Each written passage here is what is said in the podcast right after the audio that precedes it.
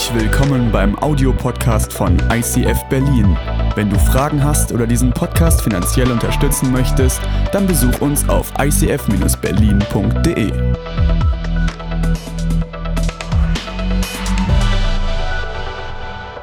Mütter, liebe Frauen, auch von meiner Seite, von euch gilt die größte Wertschätzung, euch gilt mein Respekt. Wenn ich geistig über das Thema Frau sein nachdenke, dann fällt mir die Geschichte ganz am Anfang der Bibel ein, nämlich als die Feindschaft gesetzt worden ist zwischen der Schlange und nicht dem Mann, sondern der Frau. Warum? Weil ich glaube, ihr Frauen kämpft Kämpfe, die man nicht immer sieht. Wir Männer denken zwar immer, wir sind die Kämpfer, aber ihr kämpft etwas in der unsichtbaren Welt, ihr spürt etwas in der unsichtbaren Welt. Deswegen meine Wertschätzung, meinen größten Respekt an euch Frauen. Danke, dass es euch gibt und danke, dass ihr das Leben reich macht und dass ihr in der sichtbaren und in der unsichtbaren Welt einen Unterschied macht. Heute ist Muttertag und nicht Nichtsdestotrotz machen wir auch weiter in unserer Themenserie. Wir sind mittendrin in unserer Themenreihe, Kill, Themenreihe Killing Kryptonite und wir haben diesen Monat gesagt, wir möchten uns mit Krafträubern auseinandersetzen, möchten diese ähm, enttarnen und möchten diese entmachten.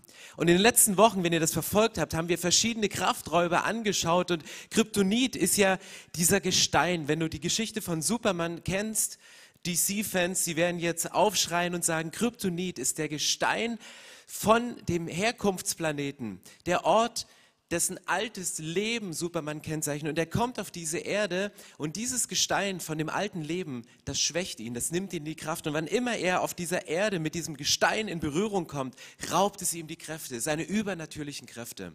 Und genauso geht es uns Christen. Auch Gott hat uns ein Leben mit übernatürlicher Kraft versprochen.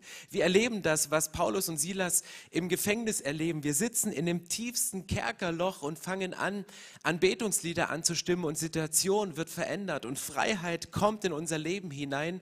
Und oft merken wir aber, wo sind diese Durchbrüche? Warum passiert nichts, wenn ich anfange zu singen?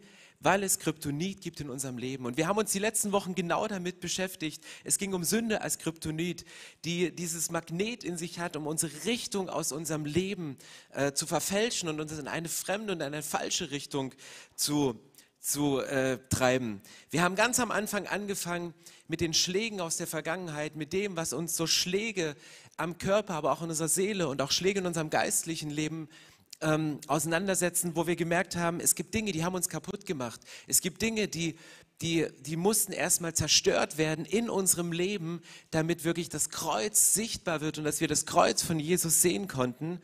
Und ich weiß nicht, warum hier Bodypainting Farbe steht, aber keine Ahnung. Letzte Woche ging es um das Thema ähm, äh, Bequemlichkeit als Kryptonit, etwas, was dich abhält und du sitzt in deiner wohlwarmen Badewanne und es hindert dich aufzustehen und loszugehen. Und heute wird es um das schöne Thema Gemeinschaft und Einheit gehen. Das Thema lautet heute Be Together. Und ich werde auch ein Kryptonit ansprechen, aber wir wollen von jetzt an für die nächsten drei Predigten unseren Fokus dahingehend verändern, zu sagen, okay, was sind denn auf der einen Seite die Krafträuber, die wir erkennen und entmachten müssen, aber wo bekommen wir auch die Kraft her? Worin liegt denn die Kraft von uns Christen? Worin liegt denn die Kraft, die wir haben? Und eine Kraft, die in der Bibel beschrieben worden ist, ist die Kraft der Gemeinschaft. In Philippa 2, Vers 3 steht, da sagt Paulus, vollkommen aber ist meine Freude. Also er sagt hier, es gibt so einen Zustand von perfekt. Mein Zustand, meine Freude, die ist perfekt, wenn ihr euch ganz einig seid, in der einen Liebe miteinander verbunden bleibt und fest zusammenhaltet. Hier ist die Rede von, von Einheit, von Gemeinschaft. Und nur weil du Gemeinschaft hast, heißt es noch lange nicht, dass du eine Einheit bist. Du kannst mit jemandem zusammenleben, vielleicht auch liiert sein und dir einen Treuebund ähm, geschlossen haben und ihr habt eine Hausgemeinschaft, aber das ist mehr eine WG, aber es ist nicht eine Einheit. Und du kannst auch eine Einheit leben und musst nicht unbedingt Gemeinschaft haben. Ich meine, wir sind gerade in einer Phase des Lebens drin, weltweit ist, sind zwei Sachen angefochten. Und die sind extrem angefochten. Das eine ist Gemeinschaft. Wir haben nicht die Möglichkeit, wir haben schon seit über einem Jahr, haben wir uns alle nicht mehr gesehen. Jeder trifft sich und lebt Gemeinschaft zu Hause, in den Communities, in den Wohnzimmern. Und wir versuchen in kleinsten Zellen Gemeinschaft zu leben. Aber das, was wir als Kirche schätzen, gemeinsam am Sonntag zusammenzukommen und Gott anzubeten, mit ganz, ganz vielen verschiedenen Stimmen als eine Stimme vor den Thron Gottes zu treten, das, das haben wir gerade nicht. Und Gemeinschaft geht kaputt, Gemeinschaft ist angefochten. Und was im Schatten davon passiert, ist auch die Einheit kaputt geht. Dass wenn du alleine da sitzt und deine Gedanken sich verselbstständigen, in eine Richtung gehen, dass du auf einmal gar nicht weißt, gehöre ich eigentlich noch dazu? Ist es überhaupt noch meine Gemeinde? Gehöre ich denn überhaupt noch, bin ich denn überhaupt noch an Jesus dran? Bei all den Fragen, die dir kommen, bei all den Sachen, die du mit dir selber ausmachst und wo du vielleicht gerade niemanden hast, der für dich betet, du kein Kreuz hast, wo du hingehen kannst, um den um, das, um den Tausch am Kreuz zu machen. Das kannst du überall. Und trotzdem merke ich, wie durch die Gemeinschaft, die wir gerade nicht in der Lage sind zu leben, auch Einheit zerstört wird. Und deswegen ist dieses Thema Be Together heute auf der einen Seite das, was uns Kraft gibt, auf der anderen Seite ist zerstörte Einheit, ist zerstörte Gemeinschaft auch einer der größten Krafträuber im Leben. Ich merke das, wenn ich Streit mit meiner Frau habe und danach predigen soll, das fällt mir so schwer. Ja, ich bin harmoniebedürftig ähm, und, und ich, ich verstehe mich am liebsten mit allen Menschen immer blendend. Aber wenn es da diesen Streit gibt, dann ist das für mich nicht nur ein Streit, den kann ich sachlich irgendwie äh, beiseite stellen, aber da ist für mich wie was gestört, da ist eine Gemeinschaft, ist eine Einheit zerstört. Und deswegen sagt Paulus hier, meine Freude ist vollkommen, wenn ihr euch ganz einig seid, in der einen Liebe miteinander verbunden weil das schaffst du nicht. Du schaffst nicht Einheit und Gemeinschaft ohne Liebe, ohne dieses Band, weil du wirst dich verletzen. Du wirst merken, dass, dass Dinge passieren in deinem Leben, die nicht so geplant sind. Aber ihr bleibt fest und ihr haltet fest zusammen. Und das ist wieder unser aktiver Teil. Weil Gemeinschaft, warum ist sie so angefochten? Gemeinschaft ist der ideale Ort, um miteinander in die Tiefe zu gehen. Gemeinschaft ist der ideale Ort, um, um tiefer zu graben, über, über Dinge zu sprechen, die unter der Oberfläche sind. Wenn du gemeinsam die Bibel liest und nicht nur deine Gedanken hast, sondern die Meinung eines anderen, wenn du auf einmal siehst, wie, wie jemand anderes eine Stelle aufgrund seiner Biografie, aufgrund seiner Geschichte völlig anders auslegt, das bereichert dich und das bringt euch in die Tiefe, das bringt uns gemeinsam an einen Punkt, wo wir alleine nicht hinkommen. Deswegen ist Gemeinschaft eine riesen, riesengroße Kraft. Und jetzt ist die Frage, wie schafft man am besten Einheit? Viele versuchen Einheit zu schaffen, indem sie den kleinsten gemeinsamen Nenner suchen. Aber um richtige, wirkliche Einheit zu schaffen, suche nicht den kleinsten gemeinsamen Nenner, Nenner, sondern verfolgt gemeinsam die größtmögliche Vision. Um wirkliche Gemeinschaft, um wirkliche Einheit zu leben, sucht nicht nach dem kleinsten gemeinsamen Nenner, sondern verfolgt gemeinsam die größte mögliche Vision. Warum ist das so? Wenn du in die Bibel reinguckst, man denkt so, kleinster gemeinsame Nenner, na gut, dann einigen wir ja uns auf was. Und das wirkt am ersten Moment, wirkt das so, als wäre es eine Gemeinsamkeit. Aber um den kleinsten gemeinsamen Nenner zu finden, musst du erstmal über alle Unterschiede sprechen. Was, was trennt uns denn? Was, was, was bringt uns denn auseinander? Und wenn du nach dem kleinsten gemeinsamen Nenner suchst, mit einer Gruppe von Personen, in deiner Beziehung, in dem Umfeld, wo du drin bist, wo du Gemeinschaft und Tiefe erleben möchtest, guckst du so viel auf die Sachen, die euch trennt, um euch dann zu einigen auf das, das letzte kleine bisschen, was euch verbindet. Und Jesus geht komplett anders hin.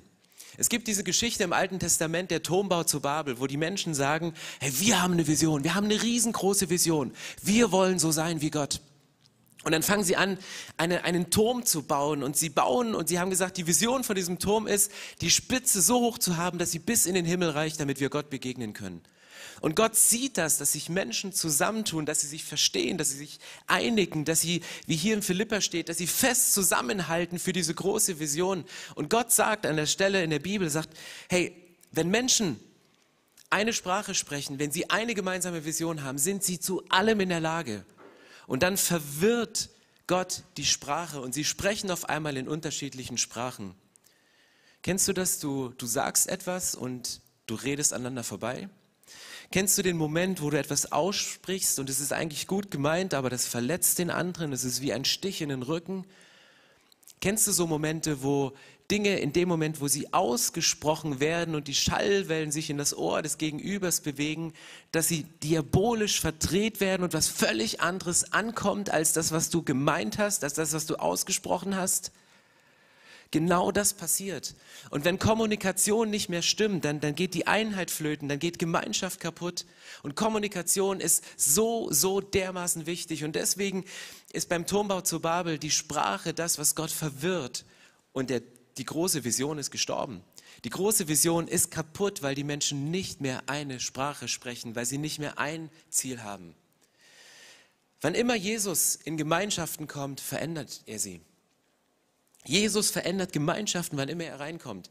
Wenn du die Bibel liest, das Neue Testament, und ich liebe es, die Bibel zu lesen, dann guckst du da rein und denkst so, oh, das ist so cool. Jesus kommt in eine Gruppe von Menschen und, und er macht ein Wunder und auf einmal ist der Fokus nicht mehr auf das Problem, sondern der Fokus ist durch das Wunder, bam, auf Gott gerichtet. Wenn Jesus in eine Gruppe kam und anfing zu predigen, dann kamen Leute mit ihren religiösen Vorstellungen, die sie hatten und sagen, so müssen wir unseren Glauben leben. Und Jesus sagt, ja, euch wurde so gelehrt, aber ich sage euch dieses. Und auf einmal verändert sich durch die Botschaft, durch die Message von Jesus, durch diesen Touchpoint, den er reinbringt, verändert sich auf einmal komplett das Leben der Leute wenn immer Jesus ins Coaching geht mit einzelnen Jüngern, die auch sagen, hey, wir, wir wollten Dämonen austreiben, wir wollten losgehen und, und im Glauben Dinge tun, aber die machen, was sie wollen, die, die hören uns nicht. Dann geht Jesus ins Coaching, ins Mentoring mit seinen Jüngern und sie gehen verändert raus. Wann immer Jesus in eine Gemeinschaft hineingeht, verändert er diese Gemeinschaft. Also lasst uns Jesus einladen in unsere Meetings, in unsere Small Groups, in unsere Gruppen, in unsere Familien, in unsere Zweierschaften, in unsere Gebetsteams. Jesus einladen, sagen, Jesus, dir gehört der Raum. Bitte komm rein in diesen Raum und fülle du ihn aus. Ich möchte mit euch reingehen in einen Text im Epheserbrief und diesen Wert von Gemeinschaft, den Wert von Einheit nochmal in einem Text, den du jetzt vielleicht nicht erwartest, auslegen. Und zwar in Epheser 6 ist die Rede von der Waffenrüstung, die wir haben. Da steht Epheser 6, Vers 10 bis 20 und ich lese mal den ganzen Text, weil er sehr, sehr, sehr wertvoll ist. Er beginnt, werdet stark, weil ihr mit dem Herrn verbunden seid. Eigentlich könnte man hier schon aufhören. Er sagte, hey, werdet stark, ihr bekommt neue Kraft, wenn ihr mit dem Herrn verbunden seid. Ganz einfach. Du brauchst neue Kraft, dann verbünde dich mit Jesus, dann verbinde dich mit Jesus. Lies die Bibel, bete jeden Tag, Kinderlied, was wir immer gesungen haben. Das sind die Sachen, wo du Gott zum Bündnispartner machst und sagst, hey, ich will stark werden. Und, und wie geht das denn jetzt? Werdet stark, weil ihr mit dem Herrn verbunden seid. Lasst euch mit seiner Macht und Stärke erfüllen. Greift zu all den Waffen, die Gott für euch bereithält. Zieht seine Rüstung an. Dann könnt ihr alle heimtückischen Anschläge des Teufels abwehren. Denn wir kämpfen nicht gegen Menschen, Du kämpfst nicht gegen deinen Partner, du kämpfst nicht gegen deinen Pastor, du kämpfst nicht gegen deine Gemeinde, du kämpfst nicht gegen deinen Leiter, du kämpfst auch nicht gegen deinen Chef. Und du lieber Chef, du kämpfst auch nicht gegen deine Mitarbeiter. Wir kämpfen nicht gegen Menschen, sondern gegen Mächte und Gewalten des Bösen, die über diese gottlose Welt herrschen und im Unsichtbaren ihr unheilvolles Wesen treiben im Unsichtbaren, in dem Moment, wo du es aussprichst und die Schallwelle aus deinem Mund ins Ohr des anderen geht, werden diese, diese Mächte freigesetzt. Darum nehmt all die Waffen, die Gott euch gibt. Nur gut gerüstet könnt ihr den Mächten des Bösen widerstehen, wenn es zum Kampf kommt. Nur so könnt ihr das Feld behaupten und den Sieg erringen. Bleibt standhaft. Die Wahrheit ist euer Gürtel und Gerechtigkeit euer Brustpanzer. Macht euch bereit, die rettende Botschaft zu verkünden, dass Gott mit uns Frieden geschlossen hat. Verteidigt euch mit dem Schild des Glaubens, an dem die Brandpfeile des Teufels wirkungslos abprallen. Die Gewissheit, dass euch Jesus Christus gerettet hat, ist euer Helm, der euch schützt. Und nehmt das Wort Gottes. Es ist das Schwert, das euch sein Geist gibt. Hört nie auf zu beten und zu bitten. Lasst euch dabei vom Heiligen Geist leiten. Bleibt wach und bereit. Bittet Gott inständig für alle Christen. Betet auch für mich, dass Gott mir zur rechten Zeit das rechte Wort gibt und ich überall das Geheimnis der rettenden Botschaft frei und offen verkünden kann. Auch hier im Gefängnis. Story wiederholt sich immer wieder. Hast du einmal erlebt, wie du durch, durch Worship frei geworden bist, indem du mit deinem Kompagnon Silas singst? Und dann sitzt er wieder. Auch hier im Gefängnis will ich das tun. Bete darum, dass ich auch in Zukunft diese Aufgabe mutig erfülle, so wie Gott sie mir aufgetragen hat.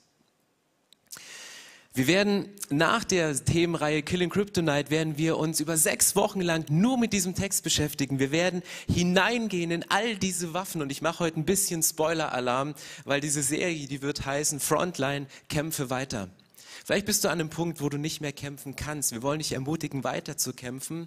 Aber die Doppeldeutigkeit dieses Titels bedeutet auch, dass wir in einer anderen Dimension kämpfen, dass wir weiter kämpfen als nur im Sichtbaren, sondern dass wir in der unsichtbaren Welt anfangen zu kämpfen. Und wir werden uns jede einzelne Waffe rausnehmen und werden sie behandeln und werden sagen, hey, was hat diese Waffe zu tun? Wie kannst du, nachdem alle Krafträuber gekillt sind in deinem Leben, wie kannst du die Waffen Gottes anziehen, um nach vorn zu gehen? Und Spoiler-Alarm deswegen, hier in diesem Text von der Waffenrüstung gibt es eins, zwei Besonderheiten. Und diese ein, zwei Besonderheiten ist, wenn du diese römische Waffenrüstung anguckst, dann fällt dir auf, es gibt nur eine Angriffswaffe, das ist das Schwert. Das ist die Bibel, das ist das Wort Gottes, das ist die einzige Angriffswaffe, der Rest sind Verteidigungswaffen. Und wenn du dir diese römische Rüstung ganz genau anguckst und diesen Text mal so mitliest, dann stellst du fest, du hast einen Helm, du hast einen Schutz, du hast einen Brustpanzer, du hast einen Gürtel, du hast, du bist nach vorn geschützt aber nach hinten bist du ungeschützt.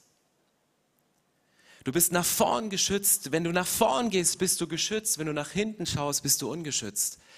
Die römische Waffenrüstung, die war nach vorn ausgerichtet und die war hinten komplett offen.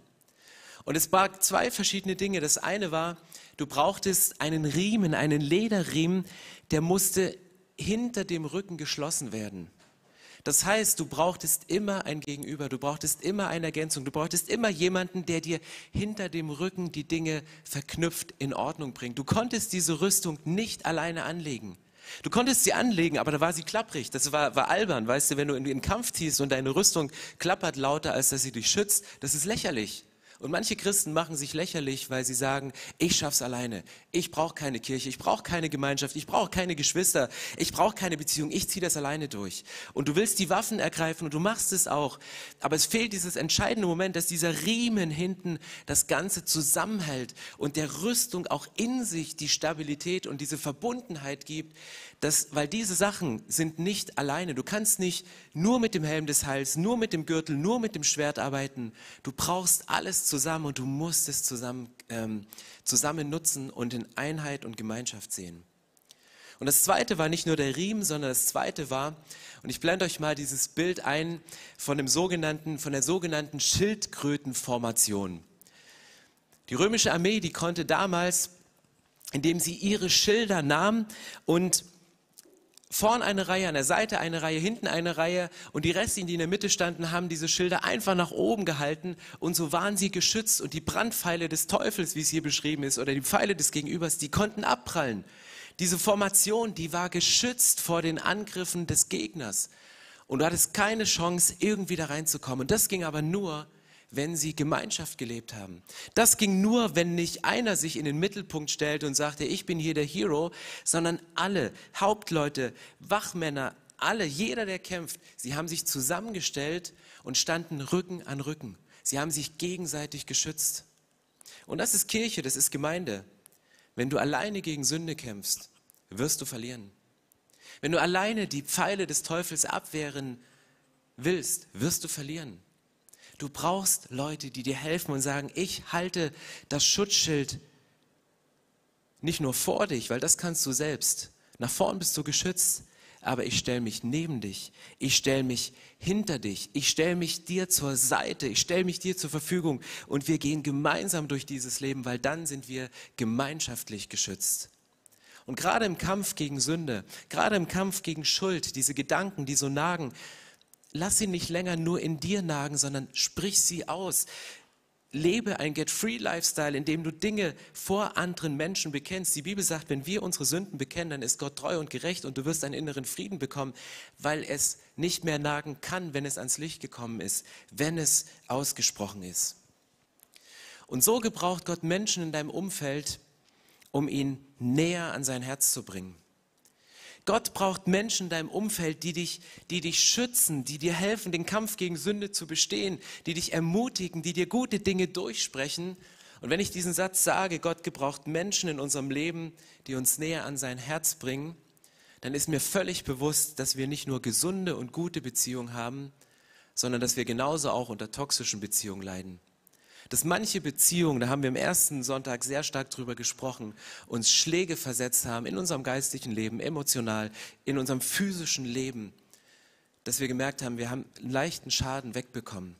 Und das sage ich nicht lächerlich, sondern im vollen Bewusstsein, welchen Schmerz das in deinem Leben ausleben, aus, für Auswirkungen hat im Moment.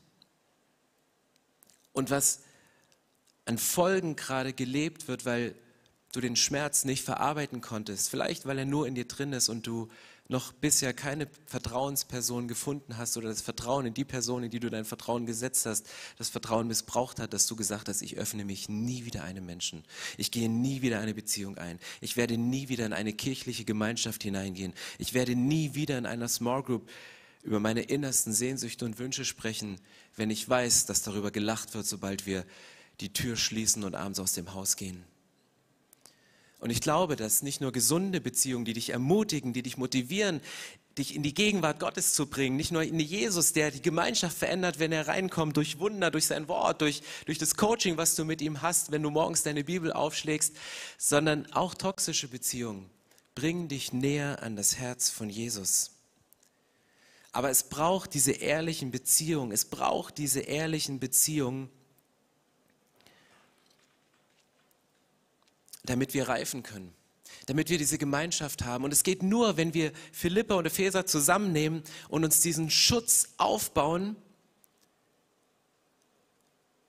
und uns gleichzeitig auch öffnen. Und ein Kennzeichen für gesunde Beziehungen ist Wahrheit. Wir müssen es lernen, in ehrlichen Beziehungen uns die Wahrheit zu sagen, in Liebe. Und sage lieber Menschen die Wahrheit in Liebe ins Gesicht, anstatt hinter ihrem Rücken zu reden. Weil alles, was hinterm Rücken passiert, ist Kryptonit für dein Leben. Alles, was hinter deinem Rücken passiert, ist Kryptonit für dein Leben. Und du musst es lernen, Menschen die Wahrheit ins Gesicht zu sagen, nicht einfach so, um dich zu entlasten, sondern um in Ehrlichkeit Dinge anzusprechen, immer mit dem Blick auf das Kreuz, sagt Jesus, was ist das Richtige für diese Person? Was soll ich sagen? Was hast du mir offenbart? Weil wann immer du die Wahrheit ins Gesicht sagst, ist es besser, als hinter dem Rücken Lügen zu verbreiten. Und Paulus kannte dieses Phänomen. Paulus hatte dieses Phänomen. Im Galaterbrief ist davon die Rede. Er spricht hier, er hat ein theologisches Problem zu lösen, das mit der Beschneidung. Also, das da. Da sagte er, die Frage der Beschneidung ist ein klitzekleines oder ein großes theologisches Problem, je nachdem. Die Frage der Beschneidung wäre überhaupt nicht zum Problem geworden, hätten sich da nicht einige angebliche Christen hinter meinem Rücken in die Gemeinde eingeschlichen. Sie hegten ein tiefes Misstrauen gegenüber der Freiheit, die uns Jesus Christus schenkt und wollten uns wieder dem jüdischen Gesetz unterwerfen. Das ist eine krasse Stelle, oder? Paulus sagt hier, diese, diese theologische Frage, diese Herausforderung, die sich kirchengeschichtlich gestellt hat, die wäre überhaupt nicht zum Problem geworden, wenn sich nicht Leute eingeschlichen hätten, die hinter meinem Rücken anfingen, uns wieder zurückzubringen und aus dieser Freiheit rauszunehmen, um wieder zurück unter das Gesetz zu bringen. Das ganze Ding mit Corona wäre gar nicht so ein großes Problem, wenn sich nicht unsere Gedanken verselbstständigen würden, die die Gemeinschaft und die Einheit von Kirchen weltweit irgendwie kaputt machen, weil man sich alleine gelassen fühlt und weil man denkt, es passiert irgendwas und wir sprechen nicht mehr die Wahrheit aus, weil wir vielleicht nicht die Chance haben, uns zu sehen, sondern wir fangen an, hinter dem Rücken zu reden. Wir fangen an, hinter dem Rücken Lügen zu verbreiten. Wir fangen an, hinter dem Rücken irgendwelche Dinge aufzubauen und, und aufzubauschen und weiterzumachen. Und das ist das größte Problem, unter dem wir gerade leiden. Und das ist der größte Kraftkiller in deinem Leben, wenn hinter dem Rücken Dinge passieren. Weil was war bei der römischen Armee? Wenn du an vorderster Front stehst, wenn du an vorderster Front kämpfst, wenn du versuchst, fürs Reich Gottes alles zu tun und, und wirklich zu kämpfen, zu kämpfen, zu kämpfen, dein Rücken ist frei. Und wer kann dir am ehesten das Messer in den Rücken jagen? Das sind die Leute, die in der zweiten Reihe stehen. Leute aus deiner Armee, Leute aus deiner Group, Leute, mit denen du auf engstem Raum zusammenlebst, Leute aus deiner WG, Leute, mit denen du liiert bist. Die Menschen, die wir am meisten lieben, sind die, die uns am meisten verletzen. Und vielleicht ergreift jemand die Chance und sagt, ich will in die erste Reihe. Ich, er ist sich vielleicht, er oder sie ist sich vielleicht nicht bewusst, welche Kämpfe du kämpfst. Dass du auf Angriff gehst, dass du in der unsichtbaren Welt Dinge voranbringst und diese weiterkämpfst. Vielleicht ist dir das nicht bewusst, aber du liebst diesen Gedanken, in der ersten Reihe zu spielen. Und wie kommst du dahin? Indem du hinter dem Rücken Lügen über jemanden verbreitest, indem du das Messer in den Rücken von jemanden steckst.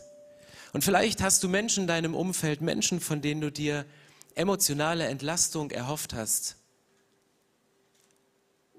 Aber sie haben dir noch größere Lasten auf deinen Rücken gelegt, die du jetzt zu tragen hast. Vielleicht hast du erhofft, mit einem Menschen, mit einem Leiter, mit einem Pastor, mit einem Partner jemand zu haben, der dich ermutigt und der dich weiterbringt. Und dann erlebst du, dass die Worte nicht ermutigend, auch nicht Wahrheit waren, sondern dass hinter deinem Rücken falsch geredet worden ist. Vielleicht triffst du eine bestimmte Person, die Teil deiner Vergangenheit ist und wenn immer du sie siehst, läuft dir ein Schauer, ein kalter Schauer über deinen Rücken. Und du kannst es nicht mehr alleine tragen. Die gute Botschaft heute ist, du musst es nicht alleine tragen. Matthäus 16, Vers 24 steht, dass der Kampf deines Lebens, der ist auf dem Rücken eines anderen ausgetragen worden. Jesus sagte danach zu seinen Jüngern, wer zu mir gehören will, der darf nicht mehr sich selbst in den Mittelpunkt stellen, sondern muss sein Kreuz auf sich nehmen und mir nachfolgen. Was sagt Jesus hier, wenn du es ganz genau annimmst? Sagt er, wer mir nachfolgen will, der soll sich nicht selbst in den Mittelpunkt stellen. Weil was passiert, wenn du dich selbst in den Mittelpunkt stellst? Dann bist du ungeschützt. Wenn du dich in den Mittelpunkt stellst, wenn du von allen Seiten gesehen werden willst, dann bist du ungeschützt, dann kann das Messer in den Rücken kommen, dann kann ein Pfeil kommen und du bist in eine Richtung, bist du vielleicht geschützt, weil du das, das, das Schwert vor dich hältst.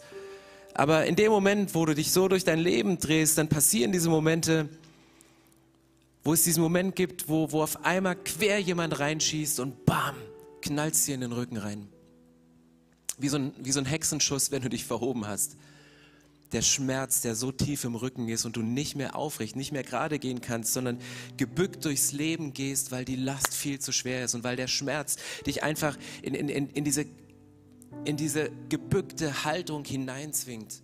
Und ich verstehe es, weil der Schmerz war so groß, der Schmerz saß so tief, dass auch, wenn er vielleicht weg ist, wenn er behandelt worden ist von Jesus, es trotzdem schwerfällt, dich wieder aufzurichten und gerade zu stehen.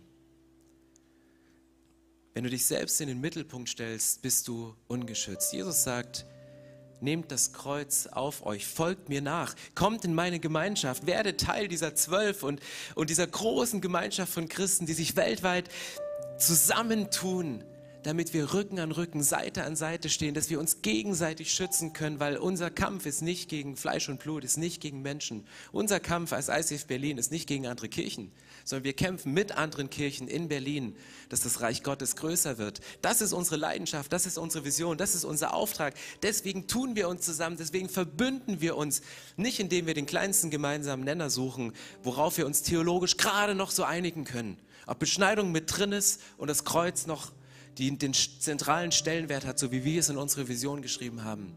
Oder ob wir sagen, hey, wir verfolgen die größte mögliche Vision und wir tun uns zusammen. Und wir treffen uns nicht in kleinen Räumen oder in Höfen, sondern in der Mercedes-Benz-Arena oder auf dem Tempelhofer Feld, groß genug. Und Menschen werden es sehen und wir gehen raus und wir, wir haben in der Öffentlichkeit eine Stimme, weil wir aufgehört haben, uns selbst in den Mittelpunkt zu stellen und den kleinsten gemeinsamen Nenner zu suchen, mit dem wir punkten können, und es groß machen können. So unser USP als Kirche, wo wir sagen, BAM! Darum geht es nicht. Es geht um die größte mögliche Vision und die größte mögliche Vision ist, den geistlichen Zustand unserer Stadt zu verändern. Den geistlichen Zustand in deiner Wohnung, in deiner Community, in dem Ort, wo du bist, ob in, in Dresden, Bad Lobenstein, Neuruppin oder egal in welchem Wohnzimmer du dich zugeschalten hast, in Lüdenscheid zu sagen, hey, es geht um unsere Region und nur weil es meine geistliche Erweckung vor Jahren gab, heißt es nicht, dass Gott mit dir nicht eine geistliche Erweckung machen kann. Der Weg dahin ist Gemeinschaft und Einheit. Und 1. Petrus 2, Vers 24, Christus hat unsere Sünden auf sich genommen und sie am eigenen Leib zum Kreuz hinaufgetragen. Das bedeutet, dass wir für die Sünde tot sind und jetzt leben können, wie es Gott gefällt. Durch seine Wunden hat Christus euch geheilt. Was ist die Rolle von Jesus in deinem Leben? Was ist die Rolle von Christus dahin? Die Bibel sagt, dass Jesus hingegangen ist und das Kreuz auf sich genommen hat.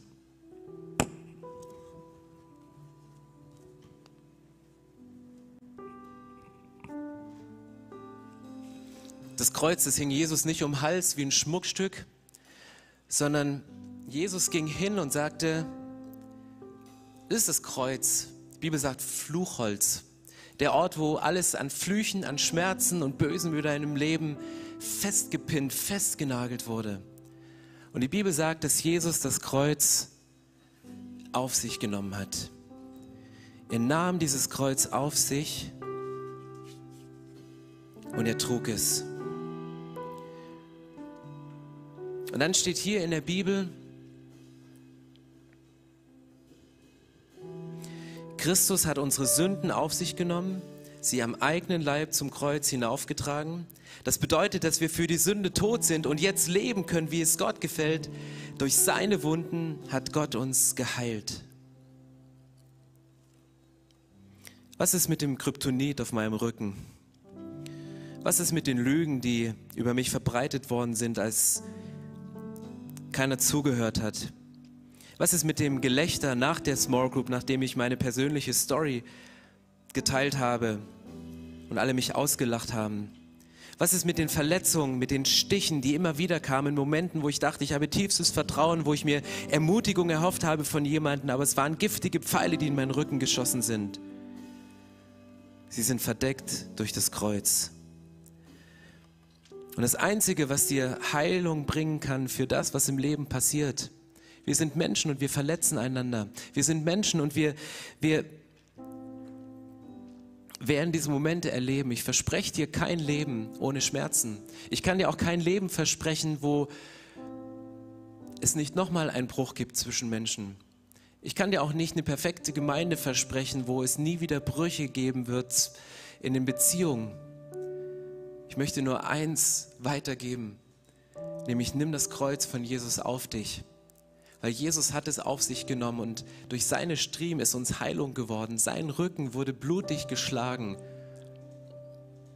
damit die Sachen, die hinter deinem Rücken passiert sind, vergeben werden können.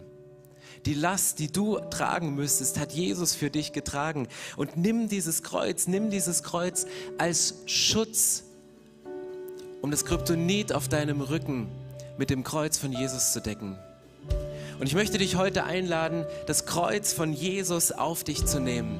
Er sagt, sein, sein Joch ist sanft und seine Last ist leicht. Die Bibel sagt, dass es vier verschiedene Schritte gibt zu einem Leben mit Jesus. Das erste ist ein riesengroßes Herz über deinem Leben. Jesus sagt, hey, ich, ich liebe dich unabhängig von dem, was passiert ist in deinem Leben. Und ja, es gibt diese Momente, wo wir aufgrund von Schmerzen, aufgrund von unserer Verletzlichkeit Dinge tun, die wir nicht tun sollten. Wo es eine Richtung geht, die uns nicht gut tut und die anderen nicht gut tut. Und dann kommt dieses Kreuz hier in, ins Spiel und sagt, hey, nimm dieses Kreuz auf dich. Das ist nicht eine Last, sondern dieses Kreuz ist eine Schutz, ist ein Schutz. Es schützt deinen Rücken und es schützt dich nicht nur vor den Angriffen des Teufels, sondern das Kreuz ist das, womit du dir eine sämtliche Last aus deinem Leben draufladen kannst, um mit dem Anker eine Gewissheit zu haben, eine Ewigkeit mit Jesus zu verbringen. Und Jesus sagt, ich möchte Gemeinschaft mit dir leben und ein Gebet, was du sprechen kannst, sagst, Jesus, ich danke dir, dass du mich liebst. Ich bitte dich um Vergebung für meine Sünde, für das, was die Richtung in meinem Leben verändert hat aber vor allen Dingen, was die Richtung in meinem Herzen gegenüber dir verändert hat, nämlich die Rebellion gegen dir. Die Rebellion gegen dich, Gott. Und ich bitte dich um Vergebung, ich bitte dich um Vergebung und ich möchte dein Kreuz auf mich nehmen und dir meine Last geben. Und ich möchte eine Ewigkeit mit dir verbringen. Und ich möchte gerne beten, wenn du diesen entlastenden Moment in deinem Leben erleben möchtest, dass du jetzt nochmal überlegst, was sind Dinge, die hinter deinem Rücken passiert sind, was klebt dir wie, wie diese hässliche giftgrüne Farbe? Was, was haftet dir noch an in deinem Leben? Jesus sagt, ich möchte dich entlasten. Nicht indem ich nur diese Farbe wegwische, sondern ich nehme diese Last aus deinem Leben. Und er sagt, ich habe sie am Kreuz getragen. Ich bin in diesen Hügel hochgegangen und als ich dort am Kreuz hing, habe ich nicht nur deine Last getragen, nicht nur deine Schmerzen getragen, sondern ich habe die Last der gesamten Menschheit getragen. Und dafür möchte ich jetzt beten. Jesus, ich danke dir, dass du mich liebst. Und Jesus, ich danke dir, dass du am Kreuz für mich gestorben bist und dass du all meine Schuld, all mein Versagen, alle Sachen, wo, die ich falsch gemacht habe, wo aus meinem Mund giftige Pfeile gekommen sind oder wo giftige Pfeile aus dem Mund eines anderen mich verletzt haben. Da, wo ich gegen dich rebelliert habe, wo ich dachte, mein Wille ist besser, weil ich, ich will dir einen Turm bauen, ich möchte eine menschliche Vision verwirklichen wo du sagst, hey, lass mich in dein Leben. Weil wenn ich in dein Leben komme, dann verändere ich die Gemeinschaft. Wenn ich in dein Leben komme, dann verändere ich das Umfeld. Dann, dann werden Wunder stattfinden. Dann, dann wirst du in eine Freiheit reingehen, auch wenn du in dem dunkelsten Moment deines Lebens sitzt. Und die Verletzungen sind nicht ungeschehen, aber sie sind vergeben und sie tun nicht mehr weh. Und Jesus, ich möchte dir meine Schuld geben und ich, ich, ich bringe sie ans Kreuz im vollen Bewusstsein, dass du nicht nur meine Schuld getragen hast, sondern die Schuld der gesamten Menschheit. Danke, Jesus, für diesen entlastenden Moment im Leben, dir das Kreuz zu überlassen, dass du es getragen hast, um die Schuld bei dir zu lassen. Jesus, wofür ich dir auch mega danken möchte, ist, dass du trotz allem, was du über mich weißt, mich trotzdem noch liebst dass du trotz der, der Last der Welt durchgehalten hast. Und ich möchte dir versprechen, auch durchzuhalten. Diese Zeit, in der wir gerade drin sind, die Schmerzen, die du gerade erlebst, die Momente, die dich fast zerbrechen lassen. Jesus, wir wollen durchhalten und es nicht nur, um es zum Ende dieses Lebens zu schaffen, sondern um mit dir in eine Gemeinschaft in die Ewigkeit zu gehen. Und Jesus, ich danke dir, dass trotz allem, was du über mich weißt und kennst, dass du dennoch Gemeinschaft mit mir haben willst. Und dass du sagst, es gibt nichts Wertvolleres, meine Tochter, mein Sohn, als Zeit mit dir zu verbringen, mit dir zu sprechen, meine Präsenz in dein Leben reinzubringen, wie immer das passiert. Danke, dass Gemeinschaft mit dir das größte Gut ist und dass eine Einheit mit dir den größten Wert in unserem Leben hat. In deinem Namen, Jesus. Amen.